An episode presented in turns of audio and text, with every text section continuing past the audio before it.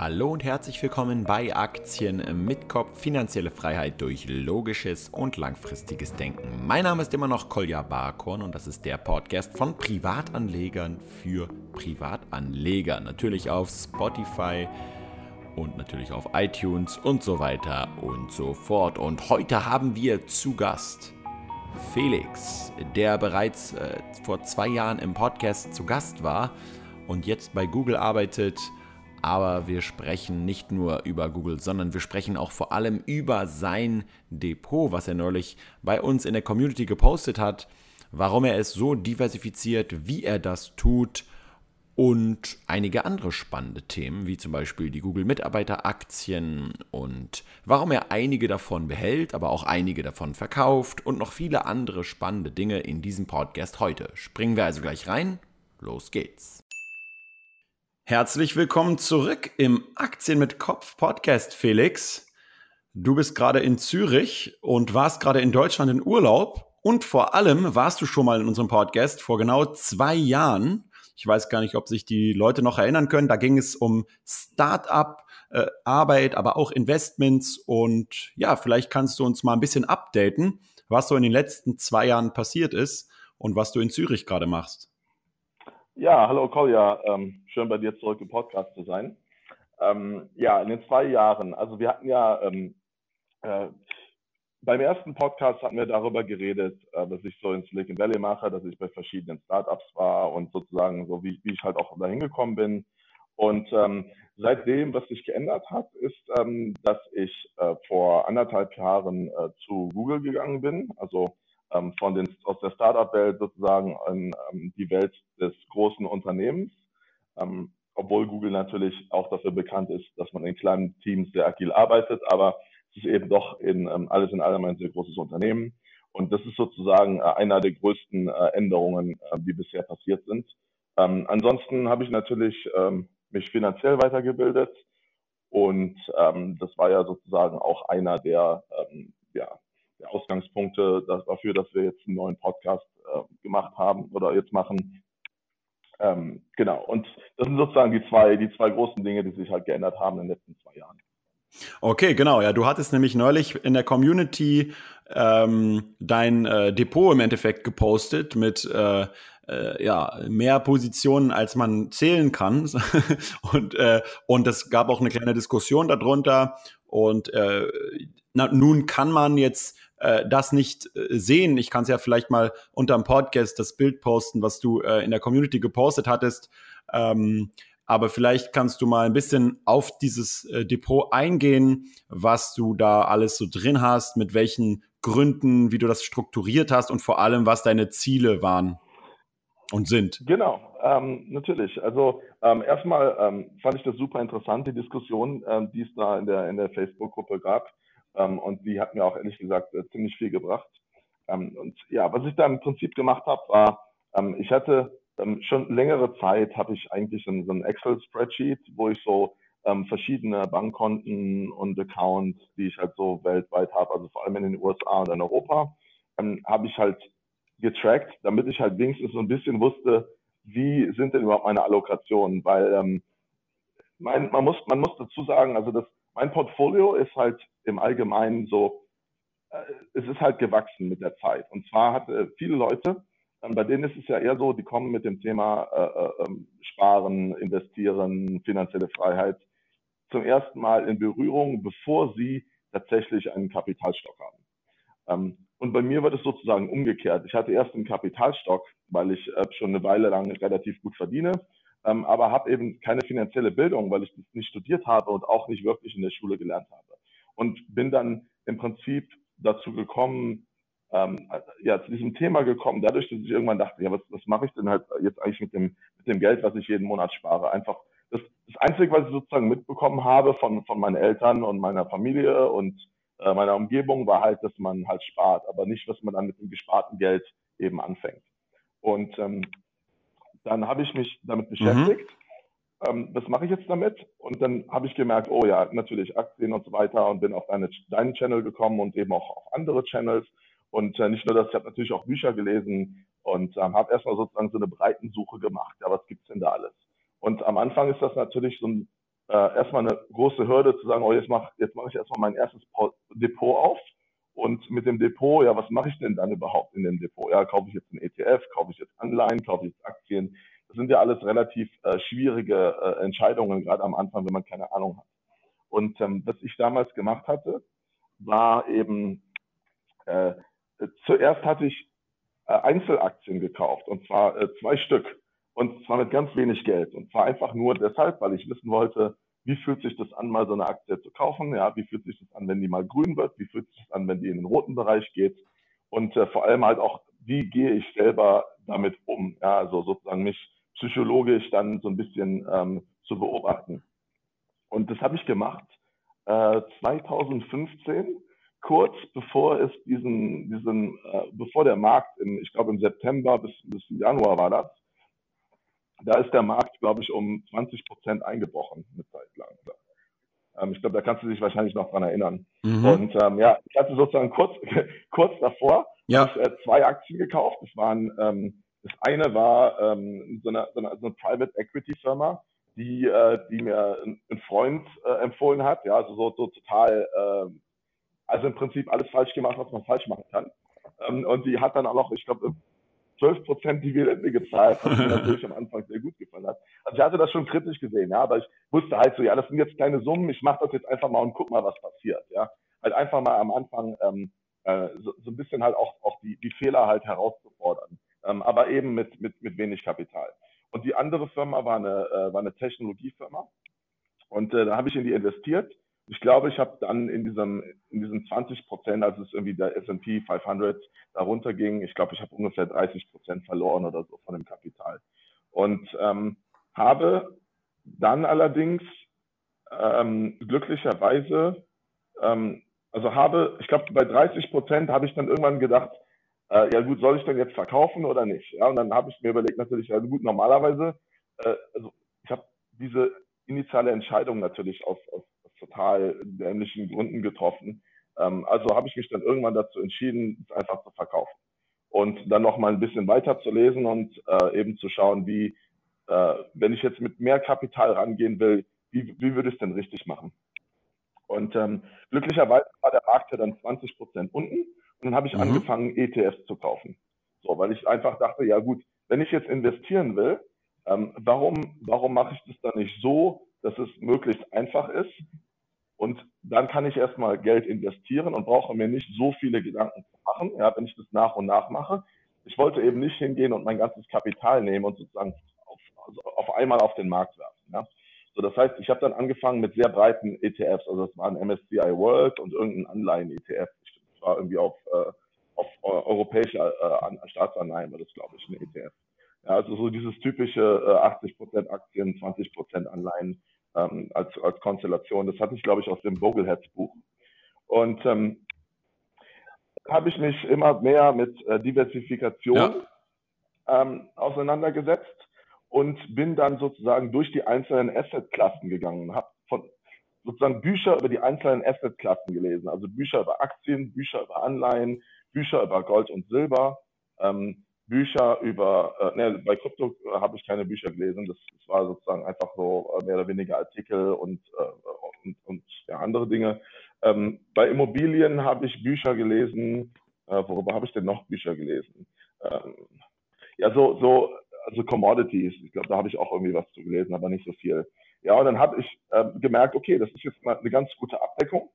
Ähm, und, und als ich das sozusagen jedes Mal, wenn ich halt ein Buch oder wenn ich sozusagen so, so eine Asset-Klasse mit mehreren Büchern abgeschnitten habe, dann habe ich die auch gekauft.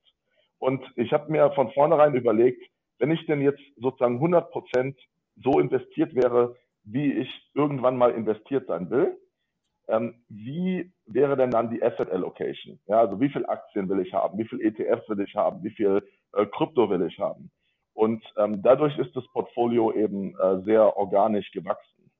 Ähm, genau, also das ist sozusagen die Geschichte, wie es zu dieser äh, Asset Allocation, äh, die man, die ich da damals, die ich da zu der Zeit gepostet habe, ähm, gekommen ist. Mhm. Und äh, hast du denn jetzt den, also den Überblick so äh, selber für dich gefunden, dass du jetzt genau die Allokation weißt äh, in Bezug auf Aktien, Anleihen, äh, Kryptos, Cash und so weiter? Ähm, ja, was, was das angeht, auf jeden Fall. Also die hatte ich halt immer im Auge. Ähm, ich denke, die, ähm, also das track ich halt auch. Also da geht so, meine Vorgehensweise ist eben wie folgt. Ähm, ich habe halt eine, eine, eine sozusagen eine Langzeit-Allocation. Ja, beispielsweise jetzt Krypto, weiß ich nicht, äh, ich glaube gerade irgendwie die Langzeit-Allocation wäre sowas von 5%. Ja. Und jetzt schwankt Krypto natürlich sehr stark. Ja, mal ist es irgendwie 3%, dann ist es irgendwie äh, 8%. Ich glaube, es war irgendwann mal auf 15%. Und ähm, was ich dann mache, ist eben Rebalancing. Ja, das heißt, ich sage, okay, wenn ich im Mittel irgendwie bei, bei 5% bin und es ist einfach mal richtig gut gelaufen und mein Krypto ist auf 15% von meinem Portfolio, dann weiß ich ja, es ist wahrscheinlich eine gute Zeit, mal irgendwie ein bisschen Krypto zu verkaufen. Und das war zum Beispiel letztes Jahr auch so. Also Krypto ist halt, äh, ist ja von irgendwie, ähm, ja. damals, ich glaube 900 auf irgendwie äh, 10.000 äh, auf Mitte des Jahres und dann 20.000 Dollar Ende des Jahres oder so gestiegen. Und als es bei 10.000 war, hatte ich ungefähr diese, diese 15 Prozent. Und da dachte ich mir, ja, jetzt verkaufe ich mal so, dass ich wieder auf 5 Prozent bin. Also habe ich zwei Drittel verkauft und es war am Ende auch eine gute Entscheidung.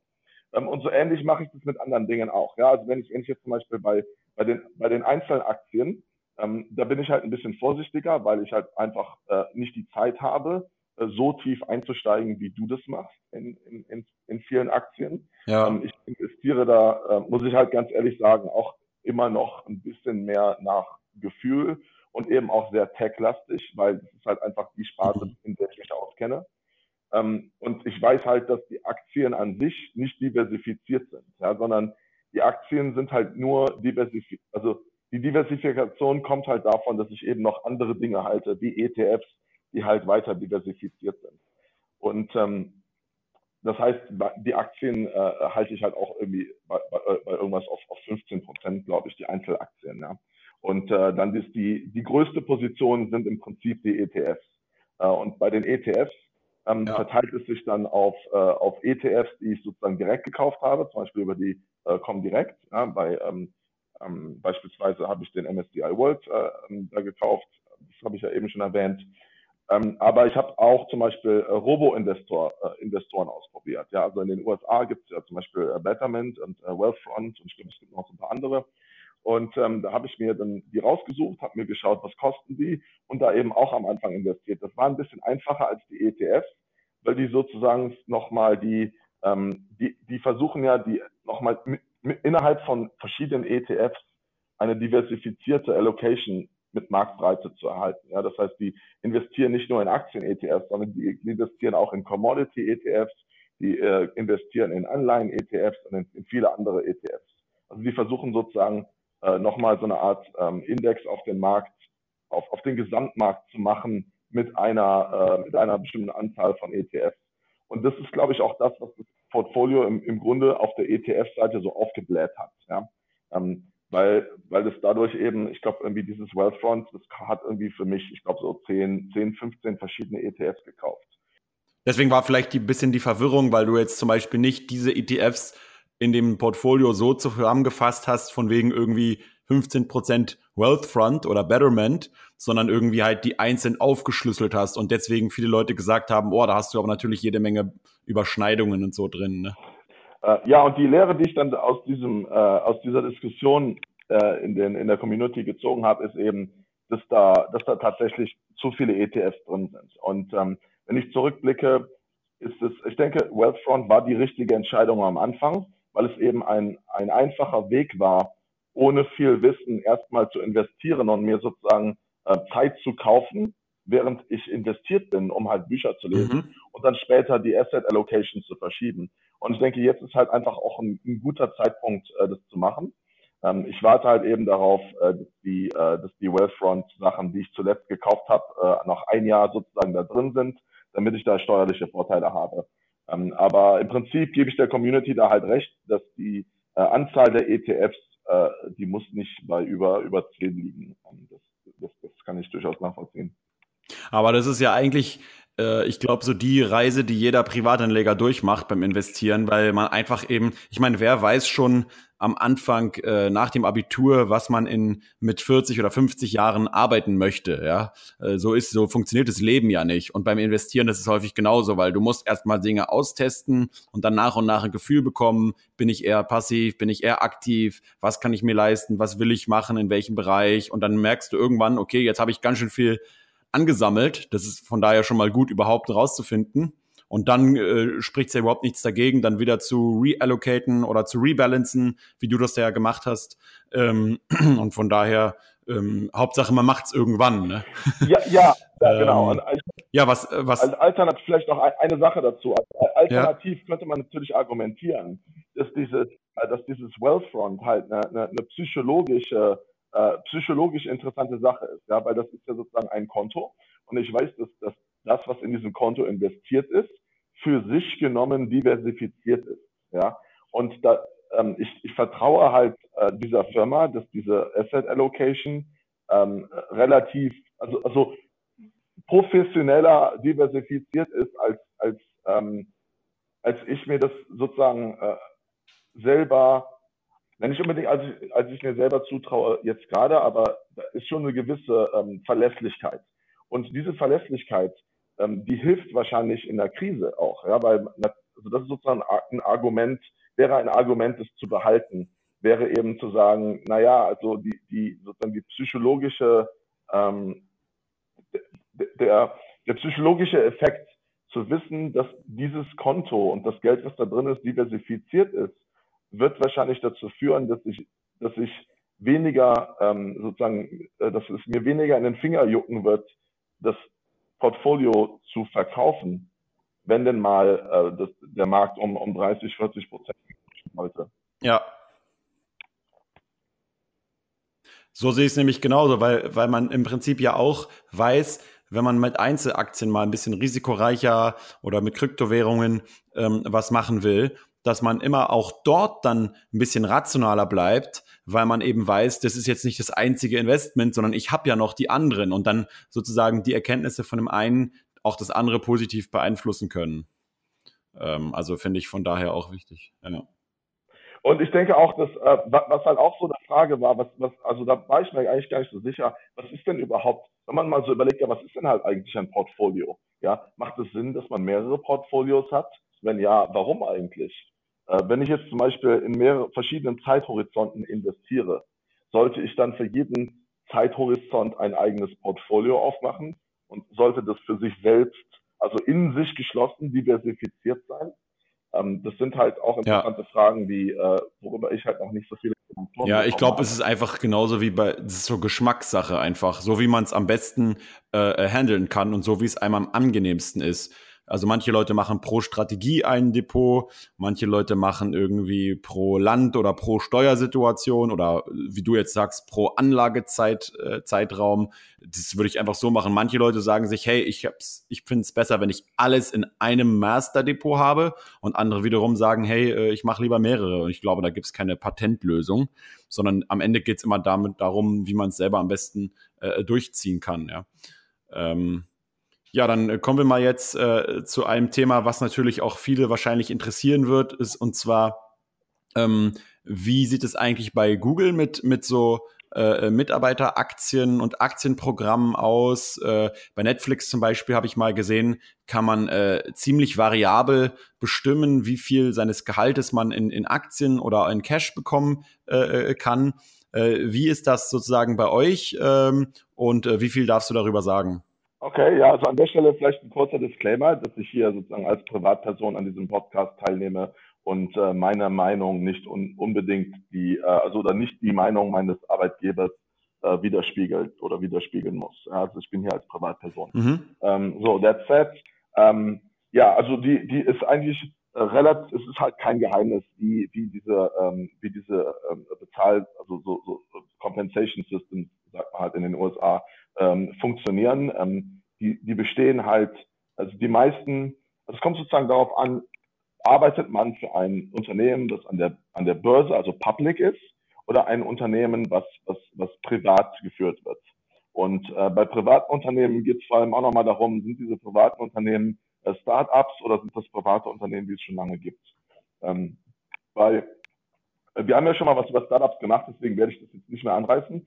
Ähm, aber bei, ähm, bei diesen äh, öffentlichen, also Public Companies, sowas wie Google, Netflix, äh, äh, Amazon, da ist es eben gang und gäbe, dass man äh, zusätzlich zum Gehalt noch einen Bonus bekommt und Aktien des Unternehmens. Ja, also nicht Aktienoptionen, sondern Aktien. Äh, jetzt habe ich gerade eben Netflix genannt. Die sind tatsächlich eine Ausnahme. Ich glaube, die zahlen ausschließlich in Cash, also ausschließlich den Base Salary. Aber die, äh, die Höhe des Base Salaries ist halt so, dass es äh, mit, der, mit der Total Compensation der anderen Unternehmen ungefähr äh, gleich auf ist. Ähm, und ja, bei Google funktioniert es eben auch so, dass man einen Base Salary hat, man hat ein, äh, ein, ein Bonussystem, das vor allem äh, darauf, äh, also den Bonus, den man bekommt, ist prozentual von, vom Grundgehalt und ist davon abhängig, wie die Firma gelaufen ist in dem, äh, in dem Jahr und also im letzten Jahr und dann eben auch, wie man persönlich performt hat, also so ungefähr 50-50. Ähm, mhm. Und der dritte, der dritte Part ist eben ähm, tatsächlich, dass man Aktien bekommt. Ähm, und die bekommt man so, dass man erstmal ein Jahr bei dem Unternehmen gewesen sein muss. Äh, danach bekommt man auf einen Schlag die Aktien, die man für das erste Jahr bekommt, ähm, also bekommen hätte, bekommt man dann am Ende des Jahres, sozusagen, wenn man es geschafft hat, die sogenannte One-Year-Cliff zu überstehen. Ähm, und ab dann bekommt man okay. äh, ja, das, das heißt tatsächlich so. Die One-Year-Cliff. Also die gibt es nicht nur in den großen Unternehmen, sondern auch bei Startups. Wenn man da äh, Optionen bekommt, die bekommt man tatsächlich erst nach einem, einem Jahr. Ähm, und äh, vorab wird sozusagen festgelegt, wie viele Aktien man über vier Jahre bekommt. Ja, und dann kann man sich eben ausrechnen, wie viel man pro Monat bekommt. Und äh, ja, wie gesagt, nach dem einen Jahr sozusagen bekommt man rück, rückwirkend für die letzten zwölf Monate ähm, alle Aktien und dann bekommt man ab dann jeden Monat eben sein Aktienpaket ähm, äh, mit, dem, mit dem Paycheck. Okay. Und ähm, ja, ähm, wie sieht es dann bei dir aus? Ähm, bist du da äh, sehr bu bullish auf das eigene Unternehmen oder sagst du dir so ganz im Sinne von Gerd Kommer, uh nee, ist mir zu großes Klumpenrisiko, ich, ich diversifiziere lieber in, in äh, andere Unternehmen? Ähm, also beides. Äh, ich denke, das schließt sich nicht aus. Und zwar, ähm, ich kann ja, ich okay. kann ja, ich kann ja bullish sein, ja. Und zwar kann ich bullish sein darauf, ähm, dass ähm, äh, beispielsweise Google ähm, in dem Fall über die nächsten zehn Jahre oder 20 Jahre ähm, unglaublich äh, erfolgreich sein wird. Ja, da bin ich eigentlich auch relativ über, also da bin ich überzeugt von dass es so ist, einfach weil Google unglaubliches Humankapital hat. Ja, also die, die stellen tatsächlich die besten Leute ein.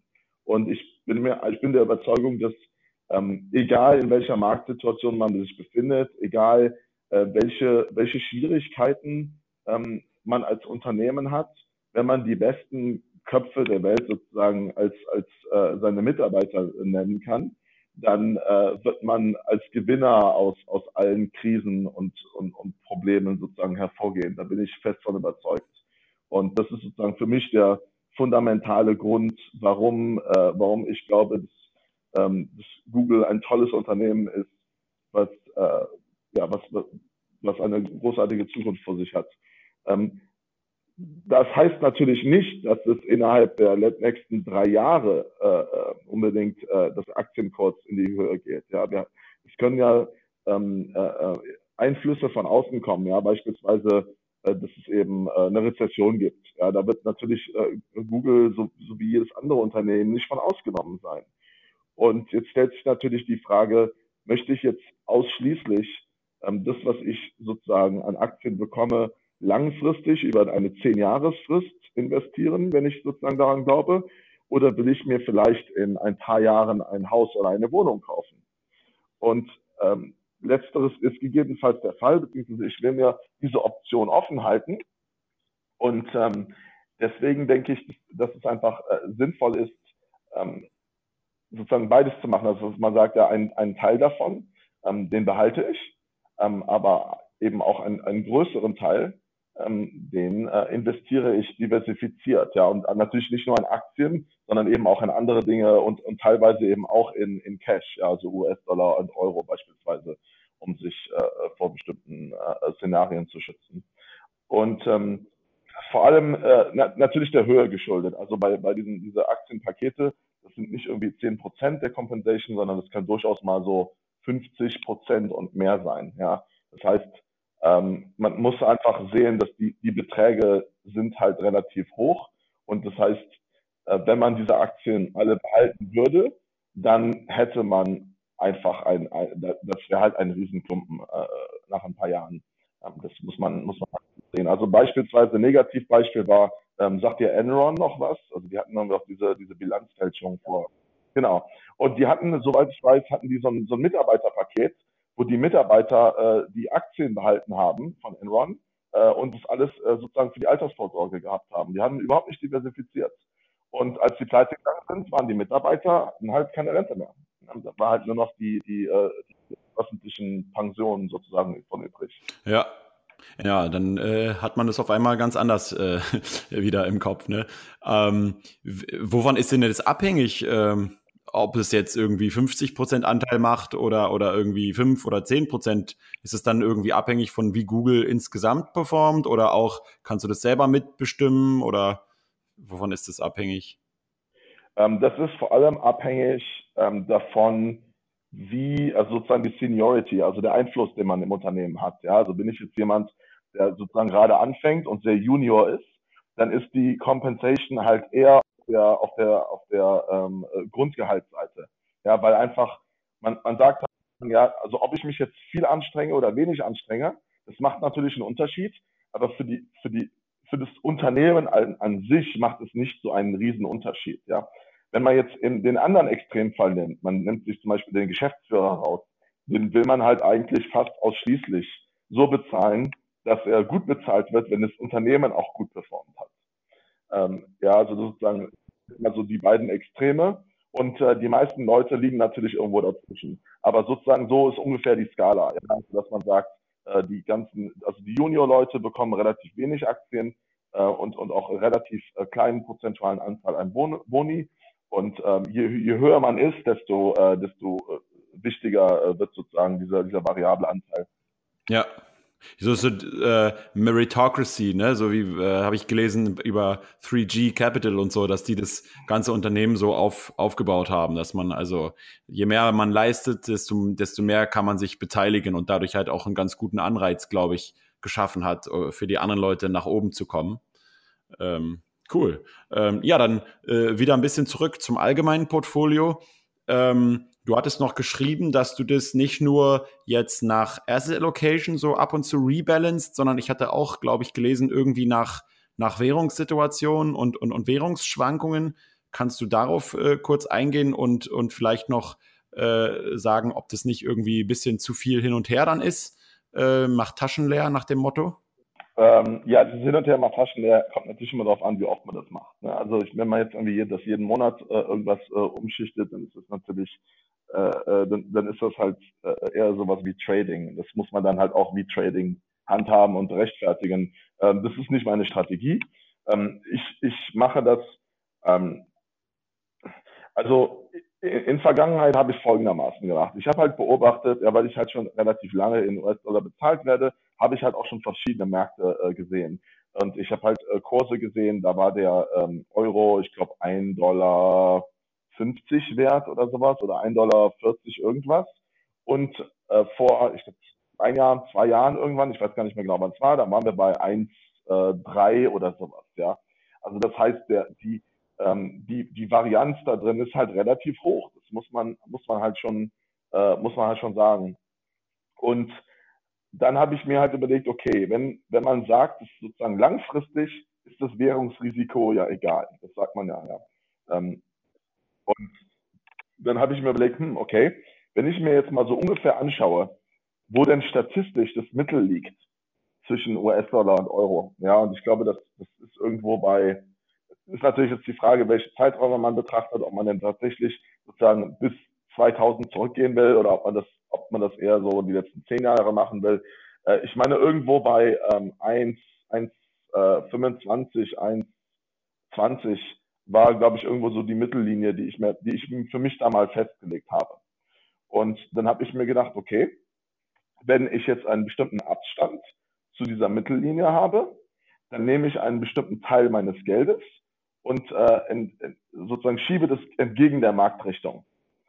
Ja, das heißt, wenn, wenn der US-Dollar jetzt gerade besonders gut steht, sagen wir mal, der steht bei äh, 1,04, ähm, dann gehe ich halt nach und nach hin und schiebe da halt mal ein bisschen was in Euro rein. Und umgekehrt mache ich das halt auch, wenn der Euro relativ stark ist ähm, und eben einen bestimmten Abstand zu, zum statistischen Mittel hat, dann äh, schiebe ich auch mal wieder ein bisschen was zurück. Das heißt jetzt nicht, dass ich das mit sozusagen dem kompletten Cash mache, ja, dass ich da alles umschichte. Aber ähm, ich denke mal so 25 Prozent von dem, was ich so in Cash halte, ähm, ist dann äh, äh, ist dann sozusagen dabei.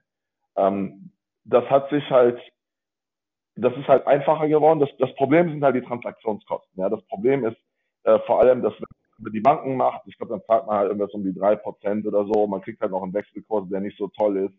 Ähm, das heißt, man zahlt halt schon ziemlich hohe Gebühren, wenn man das so macht. Ähm, allerdings gibt's ja, gibt's da ja Alternativen. Also es gibt ja mittlerweile so ähm, äh, Alternativen, die machen das für einen Prozent äh, und die geben halt auch einen tatsächlichen Wechselkurs. Und äh, also beispielsweise äh, TransferWise äh, ist, ist so ein Unternehmen, das, das macht sowas. Und äh, soweit ich verstanden habe, wie das funktioniert, ist, die schicken dein Geld sozusagen gar nicht von Europa nach in die USA oder umgekehrt, sondern die versuchen jemanden anderen zu finden, der in die andere Richtung schieben will und dann machen die halt sozusagen eine Überweisung innerhalb von Europa und innerhalb von den USA. Und dann ist das sozusagen für beide das Gleiche, als hätten sie das äh, über den Atlantik geschoben, das Geld. Aber eben äh, für einen Prozent. Verstehe. Okay, und solange sich, sich das im Rahmen hält mit den Transaktionskosten, kannst du ja tatsächlich dann dadurch äh, so ein bisschen äh, noch Schwankungen reduzieren, ja, im, im, im Portfolio insgesamt. Ähm. Ja, das natürlich auch. Und ich denke, ein Prozent, denke ich, ist okay. Also das äh, äh, hält sich, äh, also wenn ich das vergleiche mit äh, ein Prozent ist natürlich mehr als das, was ich so als an Total Expense Ratio für die für die ETFs habe. Aber äh, ich sehe ja auch, also sozusagen, ich sage ja nicht, sobald das, äh, sobald der Kurs irgendwie ähm, ein bisschen über dem statistischen Mittel ist, dann, dann mache ich da Transaktionen, sondern ich gucke, dass da halt auch ein bisschen Abstand ist. Ja, also wenn ich sage, bei sagen wir mal 1,22,5 ist so meine Mittellinie, dann fange ich halt an, irgendwie bei 1,10 und 1,33 oder sowas zu schichten. Ja, müsstest du mal gucken, auch bei Betterment und so. Ähm, es gibt ja auch häufig auch Angebote von ETFs oder solchen Robo-Advisern, die sowas gleich schon auch mit einbauen in ihre ETF-Strategien mit Währungshedging und so weiter. Ähm, gut, hat er natürlich auch immer meistens irgendwelche Zusatzkosten, aber das wäre dann vielleicht auch noch eine Sache, die man quasi outsourcen könnte. Ähm, ja, aber Cool, das war's äh, so von meiner Seite aus erstmal zu den Fragen zu dem Depot. Äh, also alle Zuhörer können sich das gerne ja auch nochmal entweder in der Community oder den Screenshot unter dem Podcast anschauen. Äh, äh, schauen. Und ansonsten, äh, Felix, ja, vielleicht noch zum Abschluss, äh, woran, woran äh, kann man erfahren, woran du gerade arbeitest oder was so spannende Projekte für die Zukunft sind äh, äh, und was für dich noch so ansteht? Oder sagst du, da, da, da darfst du noch nichts verraten? ähm, ja, da gibt's, ähm, ja, da kann ich jetzt. Außer dass du uns natürlich nächstes Mal wieder äh, nach San, in San Francisco ähm, durchs Google Office führst. Oh ja, selbstverständlich. Und wir ein bisschen Kicker spielen. Gerne wieder, gerne wieder. Und Billard. Ja. ja. ähm, es, ja, ja. ich weiß, hat echt Spaß gemacht. Ja, definitiv. Ja, ja, gerne wieder. Ähm, und äh, du weißt ja, also ich arbeite ja in, in, in der Google Cloud Sparte. Ja, das kann ich ja, kann ich ja alles sagen, äh, gar kein Problem. Und jetzt bald ist ja auch die, die große Konferenz, ja, also diese, diese, diese Google Next äh, in San Francisco. Und da werden natürlich alle neuen Produkte vorgestellt. Und naja, vielleicht ist ja ein Produkt, an dem ich beteiligt bin, dabei. Okay, Interessant. Dann werde ich mal äh, verfolgen. Äh, übrigens auch noch ein kleiner Tipp von mir. Äh, ähm, weiß gar nicht, ob, ob müsstest du eigentlich wissen, aber viele äh, Zuschauer oder Zuhörer vielleicht noch nicht. Es gibt ja bei Google auch einen YouTube-Channel, äh, der nennt sich Google Talks. Und da, äh, ihr habt ja auch äh, immer wieder so Bildungsseminare äh, so für, ich habe sogar in dem Hörbuch letztens über Google ähm, gehört, dass, dass quasi so einzelne Mitarbeiter äh, Seminare für andere Mitarbeiter äh, machen können über alles Mögliche randomly äh, irgendwie irgendwas beibringen. Und dann bei diesen Google Talks auf YouTube haben die so nach Playlists äh, geordnet ähm, über ja, Google Authors, also wo Autoren kommen und dann über irgendwas reden. Und da gibt's auch diese Playlist äh, Investors at Google Äh, und da gibt es ziemlich interessante Videos von allen möglichen Investoren, äh, die halt regelmäßig bei euch äh, Vorträge halten und die kann sich jeder Mensch bei Google äh, einfach so reinziehen, also bei YouTube. Ähm, und äh, das finde ich auf jeden Fall eine ja, super also Sache. kann ich auch empfehlen. Ich glaube, ich habe mir da irgendwann mal was äh, angeschaut von und habe es dann aus den Augen verloren. Das sollte ich mal wieder aufgreifen. Ähm, was ich ansonsten gerne höre, ist äh, diese ganzen Venture Capital äh, Leute in Silicon Valley, also zum Beispiel Andresen Horowitz, also A16Z. Die haben halt auch auf YouTube ihren, ihren eigenen mhm. Channel. Mhm. Und ähm, das sind ja sozusagen die äh, mit die erfolgreichsten äh, VCs in Silicon Valley. Und äh, da gibt es immer wieder sehr interessante Diskussionen, ähm, um, um neue Technologien und Arten zu investieren. Äh, das kann ich auf jeden Fall auch empf sehr empfehlen. Kannst du das nochmal nennen kurz, für die, die es nicht verstanden haben? Ähm, A16Z. Ähm, also A wie der Buchstabe, dann genau 16 wie die Zahl und dann Z. Und zwar okay. der, der, Name ist Andresen Horowitz. Das heißt, sie haben einfach den ersten und den letzten Buchstaben genommen und die Anzahl der Buchstaben in der Mitte steht dann dazwischen. Das ist so eine Art Code, den man ähm, ja, in verschiedenen äh, Situationen benutzt, um, äh, um abzukürzen. Okay. Ja, Cool, Felix. Äh, vielen Dank, dass du dir Zeit genommen hast. Ähm, hier im Hintergrund hat man, weiß ich gar nicht, ob du das gehört hast, hat man ab und zu die Engländer schreien gehört, weil die, glaube ich, schon ein Tor geschossen haben gegen Kroatien. Aber ich denke mal, das war nicht zu laut. Und ähm, dann auf jeden Fall noch viel, viel Spaß in Zürich und dann gute Heimreise. Und äh, bin mal gespannt, ob wir spätestens in zwei Jahren wieder von dir hören. Ja, vielen Dank. Ähm, ich bin gespannt, wo wir uns als nächstes sehen. Okay, vielen Dank an Felix und vielen Dank auch fürs Zuhören an euch, liebe Zuhörer und natürlich auch vielen Dank an die Börse Stuttgart für das Sponsoring dieses Podcasts und wir hören uns dann schon nächste Woche. Rationale Grüße. Ciao, ciao.